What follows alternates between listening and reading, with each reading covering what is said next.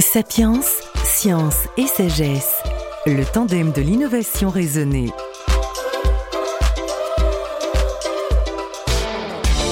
Les technologies vocales sont de plus en plus développées. C'est la téléphonie mobile et ses applications, les enceintes connectées, etc. Si aujourd'hui la protection de la vie privée est relativement efficace, elle peut, le développement de technologies aidant, être mis à mal dans un futur proche. Car notre voix, nos mots traduisent et livrent beaucoup d'informations. Ces identifications posent donc un réel problème car elles sont biométriques. Le consortium Comprise, piloté par l'INRIA, l'Institut national de recherche en sciences et technologies du numérique, relève le défi.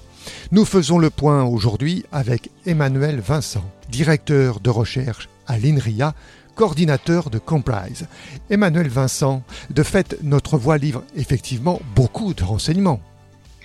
Alors oui, effectivement, aujourd'hui, euh, ces enceintes vont collecter votre voix, l'analyser, et euh, les opérateurs peuvent euh, déduire des informations sur vous, sur votre vie, sur vos préférences, qu'ils peuvent ou pas utiliser. Un phénomène qu'on constate déjà aujourd'hui, c'est tout ce qui est personnalisation des contenus, par exemple de la publicité ciblée euh, sur vos préférences qui peuvent être extraites à partir de votre voix. si on regarde un petit peu plus loin, il peut aussi y avoir un risque en cas d'intrusion dans le système qui stocke ces données, d'usurpation d'identité. Euh, pour des individus, puisque quelqu'un, euh, à partir de technologies existantes, pourrait imiter votre voix et se faire passer pour vous. Et grâce à toutes les informations qu'il a collectées sur vous, cette usurpation pourrait être particulièrement réaliste. Euh, il y a aussi un risque au-delà des individus pour les entreprises. si vous êtes, par exemple, une entreprise qui vend des, de la grande distribution, et que euh, vous passez par le système euh, d'Amazon, Alexa, c'est à, titre d'exemple, hein, bah, ce système va en fait collecter beaucoup de données sur vos clients, sur votre business, et potentiellement Amazon, dont on sait qu'il ouvre des supermarchés, va avoir des informations sur ses concurrents. Et voilà, donc il y a vraiment un risque à la fois pour les individus et les entreprises. Dans la voix, on distingue quatre choses. Il y a le contenu verbal, c'est les, mots que vous avez prononcés, euh, qui contiennent beaucoup d'informations. Euh, vous pouvez prononcer votre nom, votre adresse, euh, voire des informations plus critiques comme votre numéro de carte bleue. Le, le, timbre de la voix va également permettre de vous identifier dans une certaine mesure. Ce n'est pas comme une, une, empreinte digitale, mais parmi un ensemble restreint d'individus, cela va permettre de vous identifier et par là même euh, votre sexe, euh, votre tranche d'âge à peu près. Euh, et puis, on va également pouvoir identifier dans une certaine mesure votre émotion au moment où vous parlez. cela est d'ailleurs utilisé aujourd'hui par certains services d'analyse de, de conversation téléphonique pour la relation client et ça peut poser des problèmes éthiques assez importants. La quatrième chose, c'est l'environnement autour de vous. Est-ce que vous êtes à la maison, dans les transports, par exemple? Le problème majeur, c'est que ces informations sont biométriques. Oui, tout à fait. C'est le, le, fait de pouvoir relier, par exemple, vos émotions à votre identité euh, qui va être gênant. Euh, si on reconnaît que c'est vous, mais qu'on n'extrait aucune information sur vous, finalement, c'est peut-être pas si gênant. Et si on extrait plein de choses, mais qu'on est incapable de dire euh, qui est la personne qui a parlé, ce n'est pas une information personnelle au sens du RGPD, puisqu'on n'a pas pu la relier à une personne en particulier. Et avec le consortium Comprise, piloté par l'INRIA, vous tentez de remédier à tout cela. Première avancée, un transformateur de voix. Alors, on parle d'un logiciel qui va transformer un enregistrement de voix pour que le résultat soit la même phrase prononcée par une autre personne.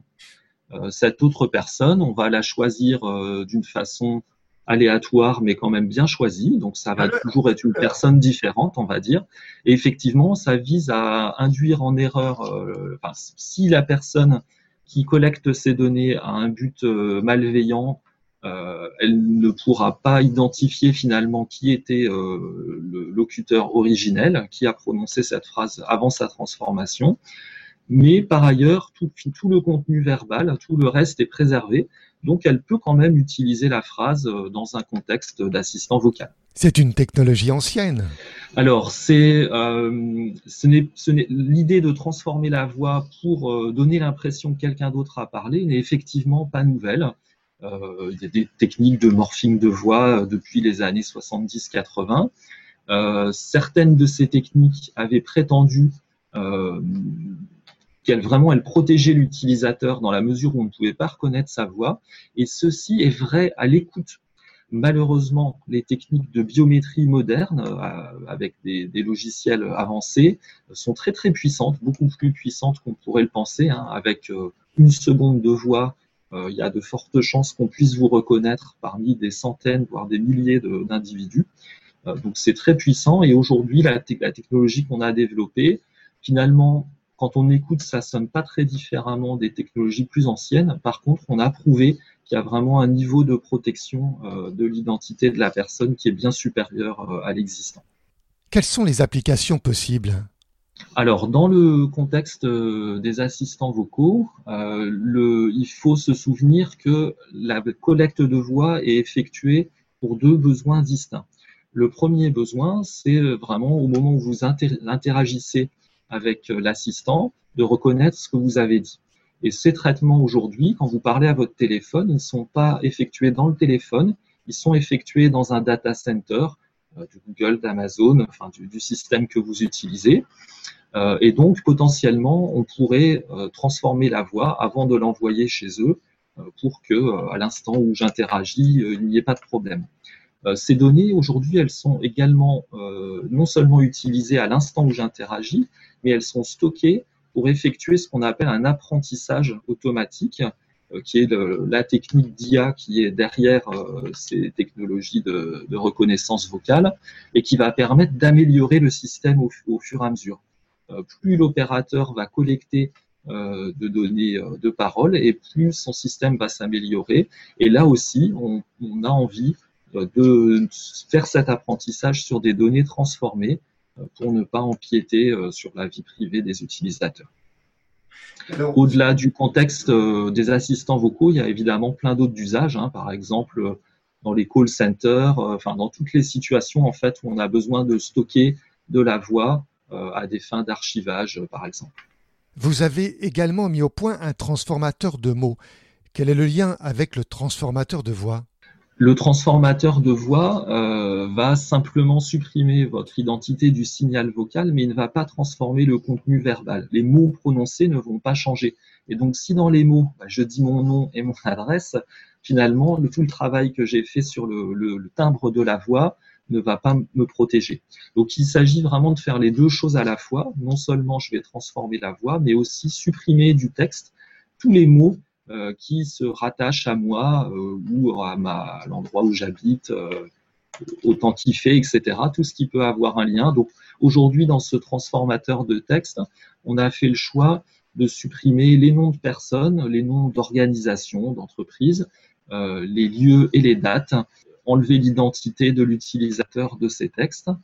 ce n'est encore qu'un pas, puisqu'il y a dans les textes euh, si on considère un dialogue complet entre un humain et un, assistant vocal, on va pouvoir retrouver des informations en recoupant plusieurs phrases entre elles, des petits détails, des choses qui peuvent paraître des petits détails, une fois qu'elles sont recoupées, euh, ne sont plus des petits détails et vont permettre d'identifier euh, la personne.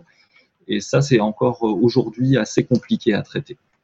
Les suites dans le prochain Sapiens, on découvrira ce transformateur de texte, ainsi que le consortium Comprise, son organisation, ses objectifs et ses défis.